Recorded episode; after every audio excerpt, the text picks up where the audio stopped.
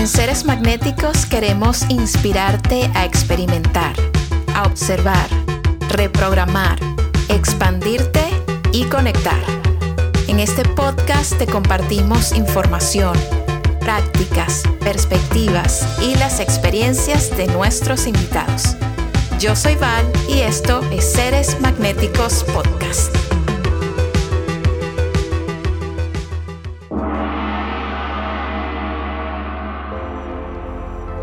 Santiago Tarditi es periodista, escritor, editor y activista.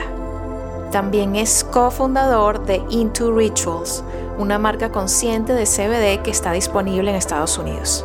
Conversé con Santiago sobre psicodélicos y cómo han sido históricamente utilizados como herramientas de expansión de conciencia y bienestar.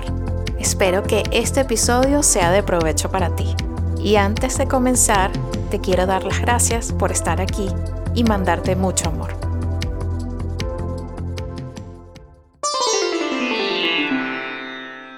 Bienvenido Santiago Tarditi a Seres Magnéticos Podcast. No sabes la emoción que tengo de que estés acá y de poder conversar contigo este tema fascinante de los psicodélicos que vamos a hablar hoy. Y bueno, ¿cómo te sientes hoy, Santi? Feliz por esta invitación y por saber que cada vez más hay plataformas y espacios en donde podamos conversar sobre psicodélicos y sobre las drogas en general para poder empezar a, cambiar mentes, a derrumbar tabúes, estigmas y eh, imaginarnos un nuevo paradigma, ¿no? una serie de eh, leyes, de eh, estilos de vida, de pensamientos que nos ayuden a, enfrentar este, eh, este tema desde diferentes perspectivas.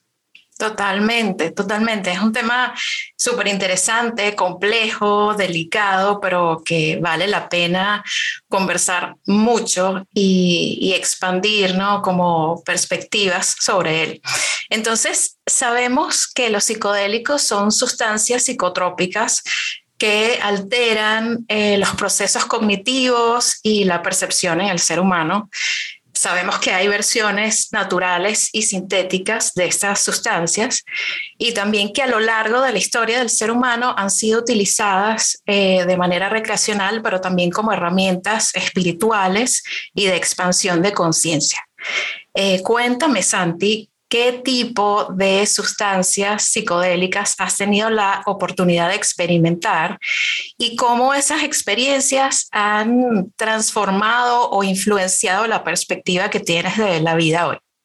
Claro. Eh, bueno, es, es, una lista larga porque eh, creo que es importante también tener en cuenta que las libertades que tenemos los, los seres humanos eh, no deberían en ningún momento limitarnos a, explorar nuestra conciencia, a explorar otras realidades, eh, siempre y cuando lo hagamos de una forma respetuosa con, la sustancia, con nosotros y con aquellos que están en nuestro entorno, sin, poner a nadie en riesgo.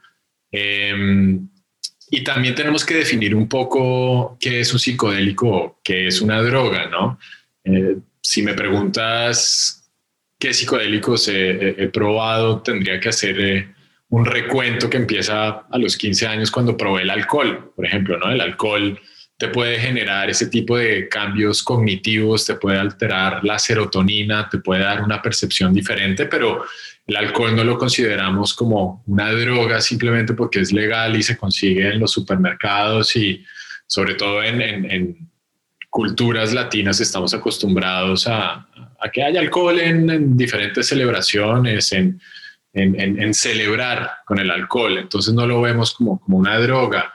Otras sustancias como el café, por ejemplo, ¿no? que es el psicoactivo más común, más popular en el mundo, tampoco lo consideramos como algo dañino, pero la adicción a la cafeína es real y para ciertas personas puede generar unos cambios fisiológicos que pueden atentar con su salud.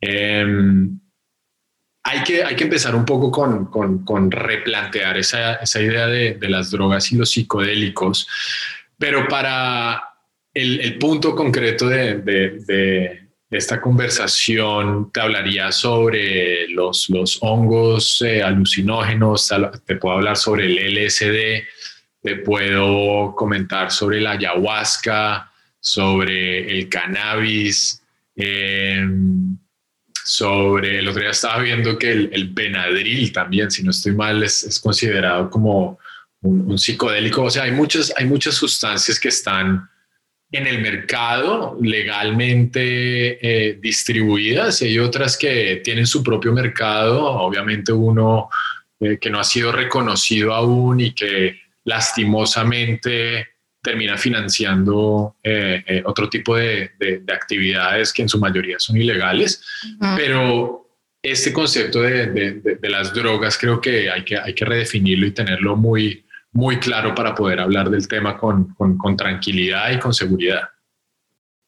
Completamente, completamente. Bueno, en este episodio vamos a concentrarnos en, digamos, las que te proveen estas experiencias un poco más intensas en donde pueden haber eh, alucinaciones, definitivamente una expansión de, la percepción. Y, hay un tema que me interesaría muchísimo saber si, si una experiencia, saber si la has tenido, que es la de la famosa disolución del ego que se consigue a través de estas sustancias. Em, cuéntame de ellas, de, estas eh, específicas que hemos mencionado, que ya me comentaste, como los hongos, el LSD, eh, la ayahuasca. Cuéntame alguna experiencia para los que no han tenido jamás contacto con este tipo de sustancias. Eh, alguna, elige alguna para, para que me comentes cómo te has sentido, cómo fue el proceso y sobre todo después de tener la experiencia, cómo fue la integración de, lo que viviste, de lo que viste, de lo que aprendiste en tu vida cotidiana. Creo que la primera vez que sentí esa disolución del ego se dio con LSD. Eh, igual, aquí sumo, igual. Igual. Igualmente, sí. Em, y fue Sí, fue, fue un poco inesperada, la verdad. Creo que terminé tomando más de, de lo que había tomado anteriormente, ¿no? Había probado tal vez un, cuartico de, de, los tabs, de los papelitos que por lo general, si no estoy mal, son 25 microgramos. Y esta vez creo que me animé a una dosis más grande, media o más de media eh, tableta o tab. Y, y nada, primero lo empecé a sentir como, como en un grado de, de, excitación y como de ansiedad y me di cuenta muy rápidamente que estaba en el lugar equivocado. Dije, esto me va a pegar mucho más duro de lo que creo. Me tengo que ir, me tengo que ir a mi casa, tengo que estar en un ambiente cómodo, tranquilo, porque si no la voy a pasar muy mal. Importante, sí. Súper importante a la hora de hablar de psicodélicos y, y son el set y el setting, ¿no? Entrar con un buen mindset a abordar este tema y teniendo claro cuáles son los, los, los componentes que uno quiere explorar durante esta experiencia y también el setting, el medio ambiente en donde uno se encuentra. Eh, entre más cómodo y más herramientas tenga uno, pues muy probablemente mejor, mejor la va a pasar.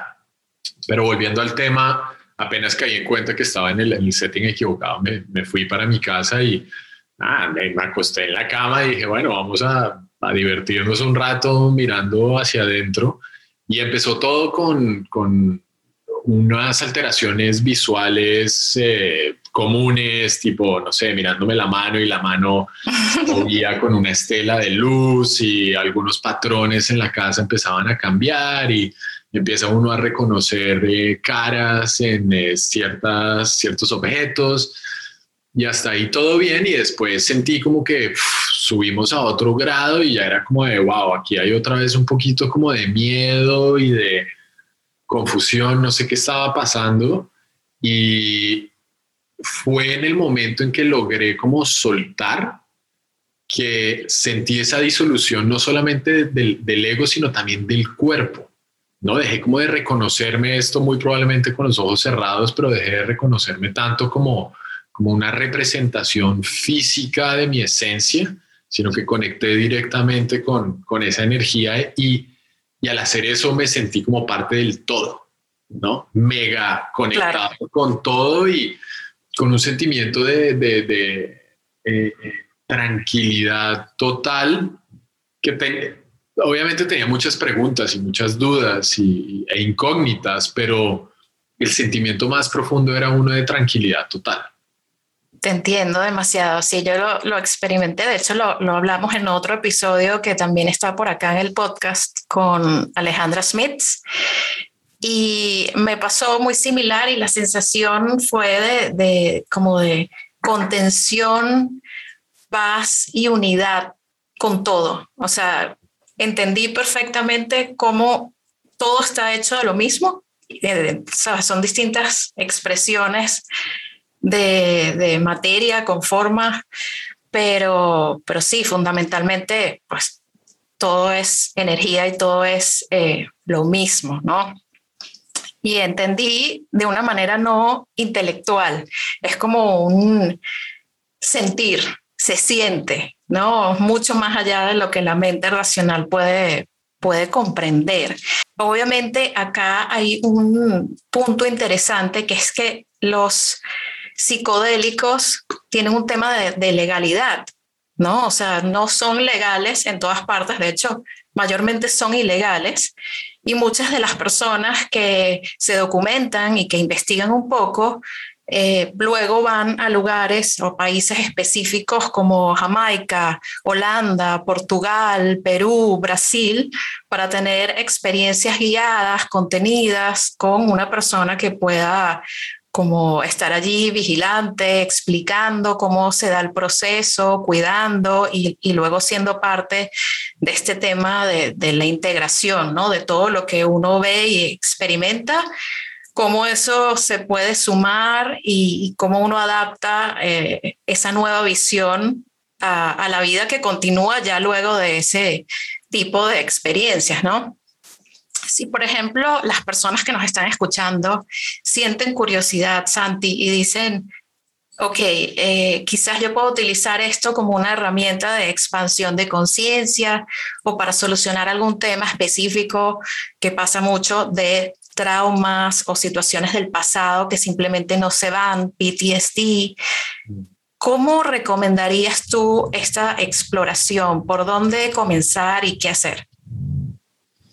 Pues lastimosamente, como lo mencionaste, sigue siendo un tema ilegal eh, y existen unas repercusiones eh, a la hora de meterse en, ese camino. Entonces, como tal, no puedo recomendar, ¿no? Pues desde un punto de vista legal, no puedo recomendarle a nadie que haga algo ilegal, pero pues cada quien encontrará su, forma y su momento de, explorar la, la conciencia eh, si tienen acceso a, pruebas de sustancias, eso es clave. Hay muchos lugares en el mundo.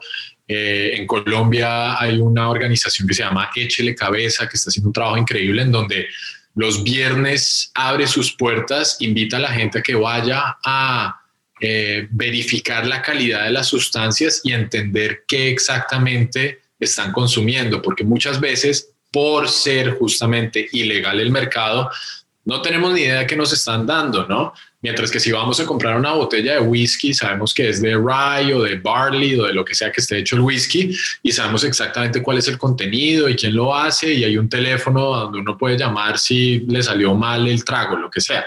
Eso no existe con, los psicodélicos. Entonces, creo que también la, calidad de la sustancia es algo que, hay que tener eh, eh, muy en cuenta porque a veces nos, nos meten gato por liebre y creemos que nos estamos metiendo un LSD increíble y nos están tirando un antidepresivo que nos va a terminar durmiendo la cabeza y haciéndonos sentir eh, completamente extraños a, a, lo que debería ser eh, esta, esta experiencia. Em, por otro lado, hay que hacerlo con, con preguntas muy concretas. ¿no? Creo que entre, entre más aborde uno, o sea, cuando uno va al médico, uno no va al médico a que, a que le revisen todo, ¿no? Sí, pues te los exámenes de una vez al año y tal, pero, o sea, tú vas al médico con un punto de vista eh, basado en unos sentimientos, en unos síntomas, porque quieres entender qué te está pasando, ¿no? Como, oiga, no sé, me está temblando la mano mucho, tal, ¿será que puede ser Parkinson? Ah, bueno, pues vamos a hacer una serie de preguntas, vamos a tener una serie de respuestas. Entonces, entre más concreta, entre más, entre más concreto sea el, el, el mapa, entre más claridad tengamos de nuestra ruta, pues más fácil será llegar a, a ese destino. Entonces, la calidad, la, la, intención, podríamos llamarlo así, la intención o las preguntas, eh, el ambiente en el que uno está, hay mucha gente, no sé, que se come un ácido o un honguito o ketamina en la mitad de una fiesta. Yo personalmente no puedo. Yo tampoco. para nada. para mí no es un, un, buen escenario, eh, pero así como cuando medito, no me gusta meditar ¿no? En, en, la mitad de un concierto de música. Habrá ciertas cosas que hago que, que, que me ayuden a, a, disfrutar de ese momento y, y ciertas herramientas que puedo aprovechar, pero para mí un ambiente tranquilo, cómodo, donde tenga acceso a, agua, hay que hidratarse mucho, se nos olvida hidratarnos mucho, em, y que donde, donde pueda tener, no sé, música, una cobija, eh, y siempre con un trip sitter, ¿no? La importancia de tener a alguien que esté sobrio al lado tuyo, controlando, ayudando, guiando, porque hay momentos en que se le disuelve a uno el matrix, la matriz, la sensación, la realidad, ponle el nombre que quieras, pero hay momentos en que uno dice como, ok, entiendo que fisiológicamente tengo que ir a hacer pipí, pero es que no tengo ni idea si tengo piernas o no, no, sé cómo llegar hasta el baño.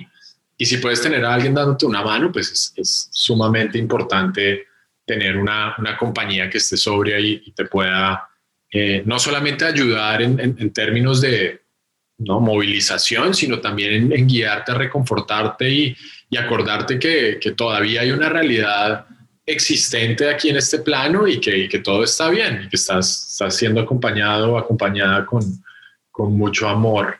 Eh, hay que tener cuidado también si uno está tomando eh, otros medicamentos, eh, sobre todo los, importante. los SSRIs o los MAOIs, que son medicamentos que ya te están afectando la serotonina eh, y, y, que puede generar también un, eh, un, un, desbalance que en algunos casos puede, puede ser mortal. No me acuerdo bien cómo se llama ese, eh, esa enfermedad, pero creo que es como si un exceso de serotonina en el cuerpo que, ¿no? O sea, siempre nos hablan de la serotonina como esta molécula de, de la felicidad, pero también el cuerpo tiene sus límites. Entonces hay que hay que consultarlo con, con sus médicos si están tomando drogas eh, eh, farmacéuticas para, para, ver que no haya interacciones eh, concretas y, y, hacer mucha, mucha investigación. Hay una cantidad de bibliografía, hay experiencias de otras personas que también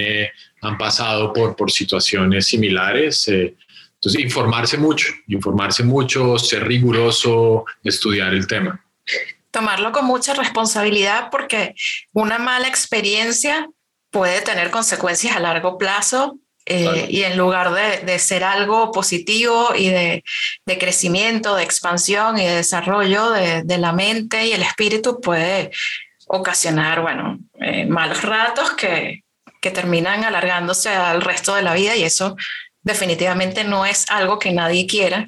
Pero continuando con este mismo tema y gracias por todos estos tips y datos, me parecen espectaculares.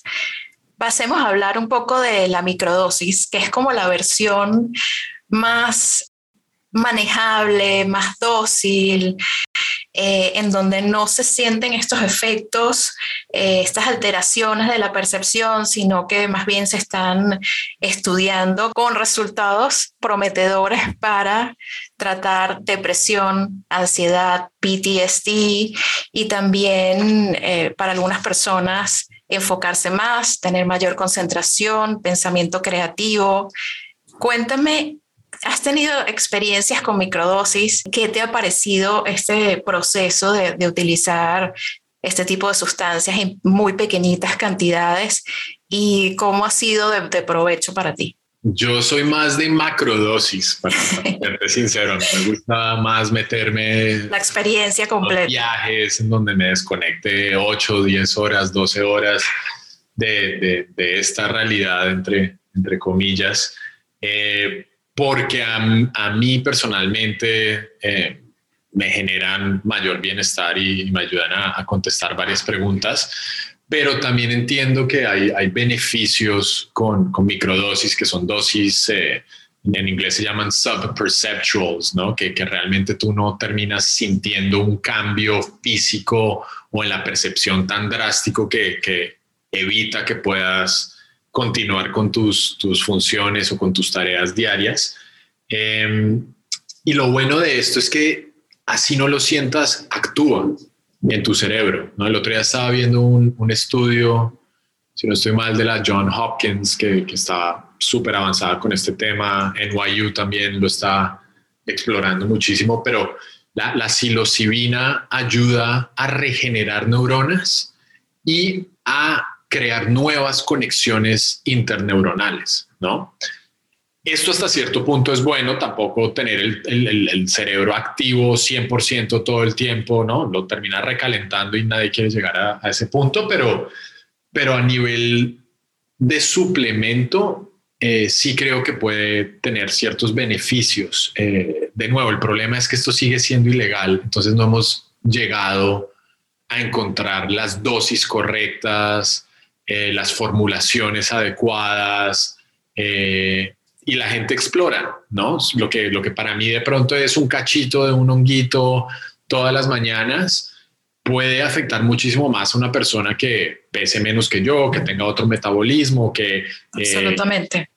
no, entonces también hay que, hay que tener esto eh, muy, muy presente y, cada cuerpo es diferente, cada quien tiene que, que ir explorando un poco. Me gustaría que si existiera unos parámetros médicos más establecidos para saber, ok, no me puedo exceder de tanto, sé que esta pastillita tiene un contenido estándar y, establecido de, lo que debo tomar, eh, porque sí creo que, a, un, nivel físico eh, genera unos cambios que, se notan. y, yo eso lo vi en un manejo de, la felicidad, ¿no? Me sentía como mucho más, más, tranquilo, más eh, en paz, más relajado. Eso obviamente pues baja los, los niveles de ansiedad, de paranoia em, y, genera un... Eh, sí, genera como un estado contemplativo en donde ciertas cosas que normalmente no me afectarían, o perdón, ciertas cosas que normalmente me afectarían ya dejan de afectarme. Funcionan eh, regulando un poco estas, regulando un poco el funcionamiento del cerebro, de la mente, sí. Pero sí he, tenido la oportunidad de leer cómo estimulan la neuroplasticidad, esta conexión entre los distintos eh, lados del cerebro y que sin duda puede ser utilizado eh, como herramienta de, bienestar y de salud mental, que es un tema muy interesante y que se está abordando muchísimo en estos momentos. En Oregon sabemos que ya es legal el, uso, eh, llevarlos, digamos, eh, tenerlos contigo. Y hay muchos especialistas que se están desarrollando en Oregon por este tema de que ya es legal y que tienen la oportunidad de hacer estudios, de experimentar para luego poderle ofrecer al mundo este conocimiento. ¿Tú tienes algún tipo de experiencia memorable que te haya quedado como algo agradable que puedes recordar en el tiempo? Sí, tengo, tengo varias. Eh, justamente hace unos días estaba hablando con, con Valeria, mi novia, sobre eh, un, download de información que tuve en una ceremonia de ayahuasca increíble en Costa Rica. Eh, pues fueron muchísimos los mensajes, pero por un lado fue que el universo realmente es bondadoso y tiene un buen sentido del humor y nada de lo que le pasa a uno hay que tomárselo muy en serio ni, ni, ser tan fatalistas a la hora de enfrentarnos a, un problema o, una situación que no sea la ideal.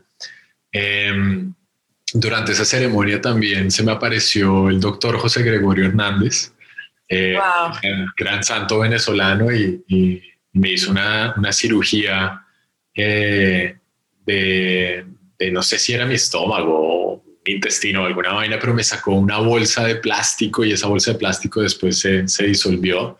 Wow. Em, y durante ese, esa experiencia también, en algún momento terminé en un, en un círculo como de, de, ancianos sabios multiculturales que, que, me recibían y me miraban. Y, y en un momento eh, bendijeron mis manos y eran como ahí, ahí, ahí está la energía que, tienen, que necesitas, ahí está el poder de tus manos, ahora ve y lo usas. Y me acuerdo, pensar, me acuerdo pensar en medio de, de, esta visión como, ay, puta, ahora voy a hacer otro huevón más que hace Reiki, ¿en serio? O sea, ahora todo el mundo hace Reiki, todo el mundo no, es que yo antes era abogado y ahora soy, eh, soy eh, eh, profesor de Reiki o sanador de Reiki, que pues, en realidad no tiene nada de malo, si me entiendes? Entre, Por supuesto. Entre más sanadores tengamos en el mundo, mejor. O sea, prefiero, prefiero tener más, más gente encontrando formas de ayudar a otras personas que, que de joderlas por ahí.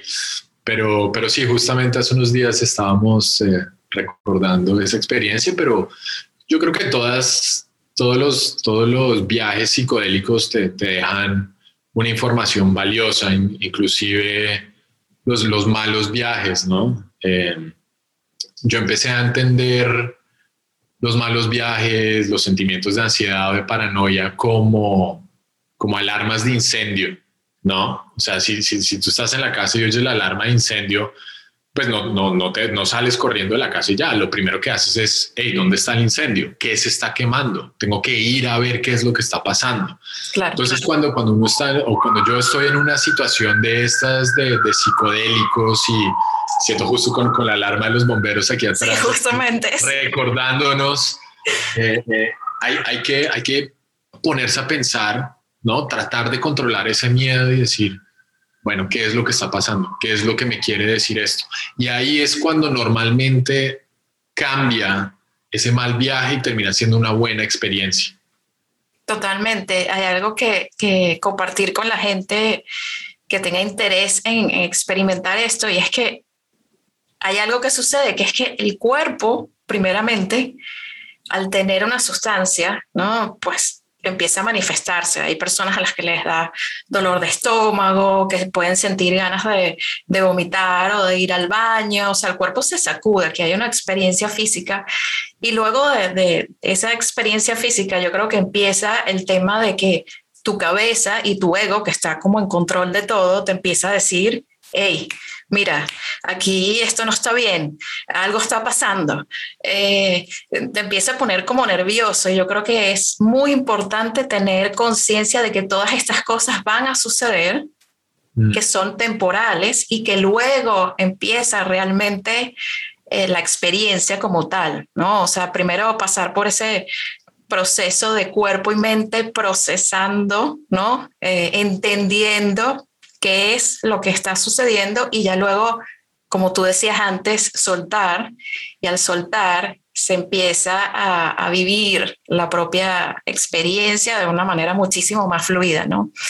¿Qué opinas de los guías, gurús, eh, personas que están en distintos lugares del mundo en donde estas sustancias son legales o se mantienen ilegales, pero bueno, muchas veces, por ejemplo, en México se pueden encontrar muchísimas personas así que tienen lugares acondicionados para recibir personas, guiar la experiencia, y hidratarlos, ayudarlos a ir al baño, eh, ponerles música.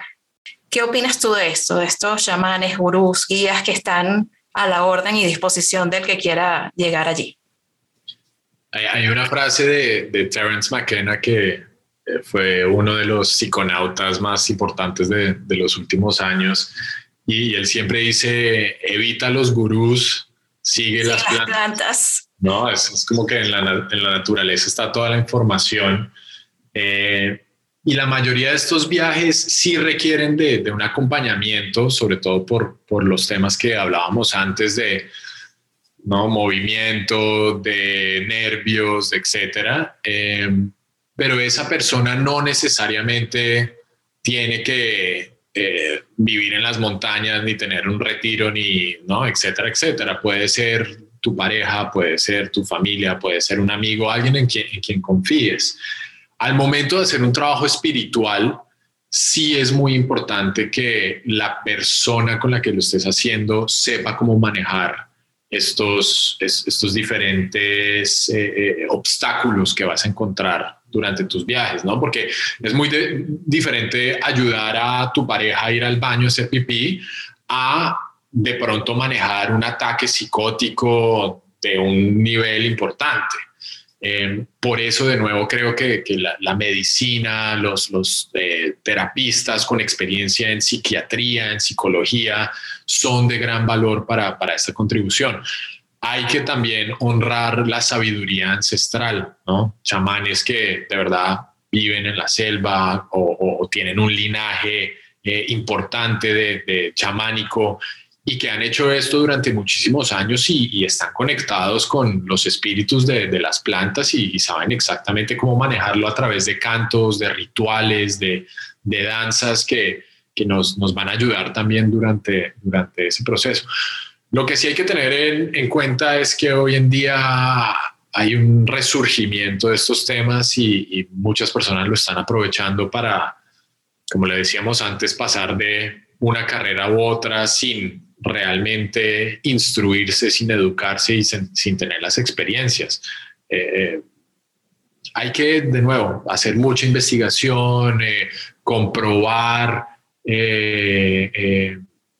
conectar con la intuición también. O sea, a mí me han invitado muchísimas ceremonias de ayahuasca en las que yo digo, no, no, esta no. Y, siempre dicen, no, es que la ayahuasca te llama y te va a decir cuándo es el momento y no siempre aparece y hay que aprovechar cualquier situación, pero también hay que aprender a decir, no, mire, la verdad es que yo no me siento cómodo haciendo ayahuasca con estas personas en este ambiente, más allá de si es en la mitad de la selva o si es en un penthouse o donde sea, pero hay que entender un poquito y hacer el research y mirar bien quiénes son las personas, qué tipo de sustancia vas a consumir, en qué, en qué ambiente. De nuevo, tener como, como, esa lista muy, muy clara en, la cabeza. Em, sí, sí, yo creo que es una mezcla de, de, educación con experiencia, con eh, intuición, que al final del día nos va a llevar a decir, ok, estoy cómodo con, con este chamán que no puede venir de una tradición milenaria de las montañas colombianas o de las selvas peruanas, como también puede ser alguien que lleva dedicando toda su vida a aprender y a explorar desde su villa en Ibiza. ¿no? Hay que hay que contemplar un poco todas las opciones, pero, pero siempre ser muy rigurosos a la hora de, ver qué estamos consumiendo y con quién. Absolutamente, y es que hay sustancias que son, de, todo este grupo, hay sustancias que se pueden considerar más suaves y más nobles. Por ejemplo, no es lo mismo tener una sesión de hongos en una medida, en una dosis baja o mediana, que tener una sesión de ayahuasca. ¿no? O sea, no es lo mismo físicamente, no te pasa lo mismo mentalmente, emocionalmente, espiritualmente, no, jamás. Entonces, digamos, recomendarías que si alguien desea tener algún tipo de experiencia que lo saque un poco de su normalidad, que pueda disolver un poquito estos límites de la percepción, que pueda alterar un poco sus funciones cognitivas, primero se inicie con la planta y luego explore cosas más fuertes, o simplemente que vaya directo a la experiencia grande con una de estas plantas medicinales que, que te mueven un poco más. En un ámbito legal, creo que sería más fácil crear unos protocolos en donde la gente pudiera tener una variedad de experiencias que van a ir de alguna forma entrenándolo o entrenándola para para recibir cada vez algo más, más fuerte, ¿no? Em, de nuevo, en, la ilegalidad es muy difícil decirle a alguien como, no, pues empiece por los honguitos, pues porque si estoy en un lugar donde no, no, no son asequibles, donde siguen siendo ilegales, donde etcétera, etcétera, pues empezar por ahí va a ser muy difícil. ¿no? En Florida es más fácil empezar por el cannabis porque es legal que empezar por la ayahuasca. Eh, tal vez, no sé, en, las selvas ecuatorianas se consiga más eh, ayahuasca que LSD. Entonces todo tiene que ver un poco con, con el ambiente en donde estemos y las, las posibilidades y las restricciones legales que, tengamos. Todo depende mucho de, de, del tipo de experiencias que la, la, persona esté buscando. Lo que sí creo es que todos nos deberíamos dar ese, ese regalo y esa oportunidad. Y decir, voy a explorar con algo diferente a lo que simplemente la sociedad me ha enmarcado y me ha limitado a, a indagar. Eh, hacerlo obviamente eh, garantizando la, seguridad, el bienestar propio y de las personas con las que uno esté y, y no arriesgando nunca eh, la, la, libertad eh, física por terminar, no sé, en problemas con, con la ley. No, no, no sé si en este momento podamos definir como tal un, un proceso a seguir eh, lo que sí está claro es que son diferentes herramientas que sirven de alguna forma u otra. Hay personas que de pronto acceden a la ayahuasca como la primera sustancia y dice, bueno, con una sola sesión solucioné todo mi tema. La verdad, el cannabis no me interesa y no creo que tenga que meterme un ácido tampoco. Hay otras personas que pueden empezar de pronto con eh, la ayahuasca y decir, bueno, ahora quiero experimentar esto, pero en un grado menor y en una situación cotidiana, por ende, de pronto, si tengo un poquito de cannabis en mi casa y cuando me esté sintiendo mal, puedo acceder a esto. Absolutamente, que de nuevo con mucha responsabilidad y siempre mi recomendación es, si deseas tener esta o una experiencia, busca ir a un lugar en donde sea legal para que tengas una cosa menos de qué preocuparte, ¿no? O sea, si deseas, por ejemplo, tener una experiencia con hongos, bueno, en Jamaica hay un montón de retiros en donde podrías hacerlo de manera legal. A los que les interese esto, pueden buscar en Netflix.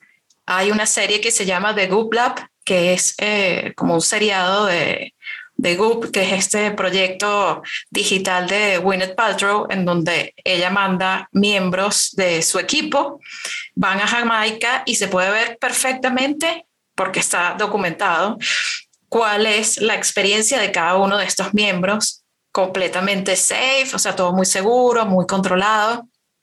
Y sí, hay lugares para hacerlo así, entonces Creo que esa puede ser como, en resumen, una de las recomendaciones, buscar siempre hacerlo de manera legal. Eh, lo mismo que comentabas de, cannabis aquí en Florida, por ejemplo, en donde nosotros eh, vivimos. Sí, puedes sacarte tu medical card, tu tarjeta médica, tener acceso legal a cannabis y poder explorar de la mano de un doctor que te haga recomendaciones específicas sobre qué comprar y para qué y cómo usarlo y en qué dosis. Esto es súper importante. Obviamente no todo el mundo tiene ese privilegio, pero yo creo que en la medida de lo posible, pues hay que buscarlo y por supuesto documentarse y educarse muchísimo. En ese sentido, sí, ibas a agregar a Santi. no, es que me, acabo de acordar que otro tema muy importante, ahora que mencionaste lo de, lo de Goop Lab, eh, es que se está obviamente volviendo mucho más mainstream todo este tema y, y, es algo que cada vez exploraremos más, inclusive desde un punto de vista comercial e industrial. Y eso es un tema que, que es muy importante tener claro y es el respeto con el cual consumimos estas sustancias. Eh, hay que tener en cuenta que la mayoría de las que son naturales, pues tienen unos ciclos de vida, unos tiempos, un cuidado que no termina creando eh, eh, todas las moléculas que, nos, terminan eh, afectando, beneficiando. y por el lado de, de, las drogas sintéticas, pues ahí también hay un trabajo importante, si está bien hecho, de estudio, práctica, iteraciones, procesos, etcétera. Entonces, en ambos casos creo que hay, que verlo con mucho respeto, respeto por el espíritu de las plantas y respeto también por el conocimiento de las personas que, que están involucradas en, en la creación de estas sustancias. Absolutamente. ¿Qué tipo de contenido le podrías recomendar a las personas que quieren explorar más sobre el tema? Yo empezaría por, por los psiconautas clásicos, contemporáneos, más bien, digamos, pues porque los psicodélicos es, han estado con, con, diferentes civilizaciones a lo largo de... Desde siempre. ¿no? Desde los oráculos en, en la antigua Grecia hasta los monjes budistas entrando en trance porque encendían inciensos de cannabis. Pero para tener una visión un poco más moderna, me iría por los psiconautas contemporáneos. Eh, Terence McKenna, Timothy Leary, Ramdas, eh, Sasha Shulgin, eh, y también mirar mucho a plataformas y organizaciones que llevan varios años trabajando en este tema. ¿no? Esto hoy en día es, es, es voz populi, que hablemos de esto así sin, sin, sin problema, pero hay que reconocer que hay otras personas que llevan décadas eh, investigando y dedicando sus vidas a, este tema. Entonces hay organizaciones como MAPS, hay organizaciones como Arrowhead y hoy en día hay, hay, versiones también un poquito más actuales en donde la estética también tiene un valor muy, muy importante, ¿no? Hay, hay, hay revistas como Double Blind, que es increíble, Uh, está Lively, donde he escrito un par de veces y, y, aquí como para hacer un poquito de autopromoción está también mi libro High on Design, que es un libro que, que muestra también una estética diferente, que es, un, es, es, es parte fundamental de la desestigmatización de las drogas y en este caso específicamente del cannabis, eh, para empezar a replantear la forma como, como abordamos el tema. Totalmente, tu libro es espectacular.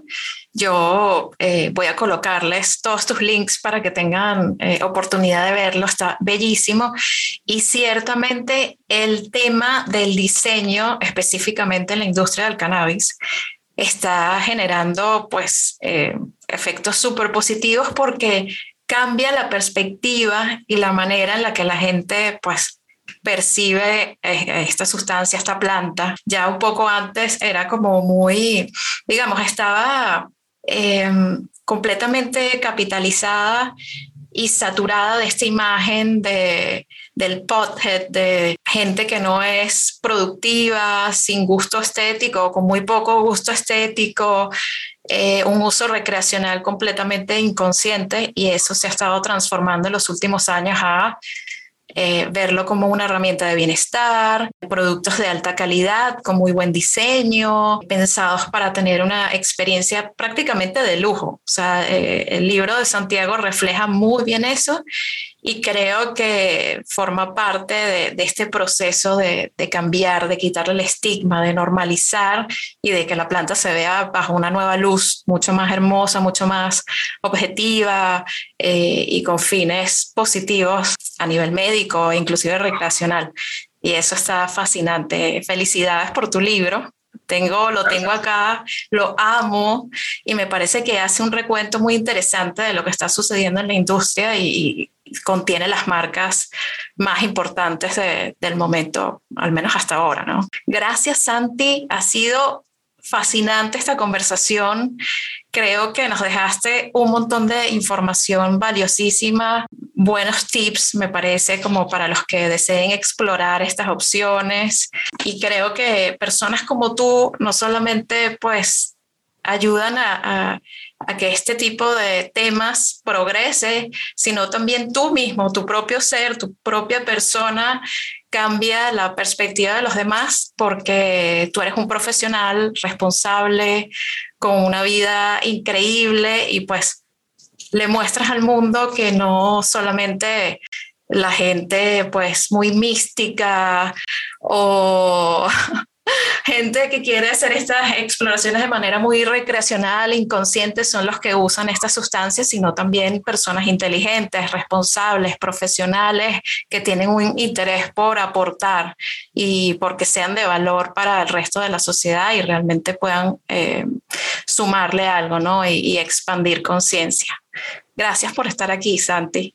Gracias a ti y bueno, siempre elevando la mente, el corazón y el espíritu a través de todas las herramientas posibles. Así que nunca se olviden que podemos eh, crecer y ser libres y explorar nuestra felicidad hasta los límites de la conciencia. Apreciamos muchísimo tu tiempo, que compartieras tus experiencias y espero verte muy pronto, quizás en otro episodio también de Seres Magnéticos Podcast.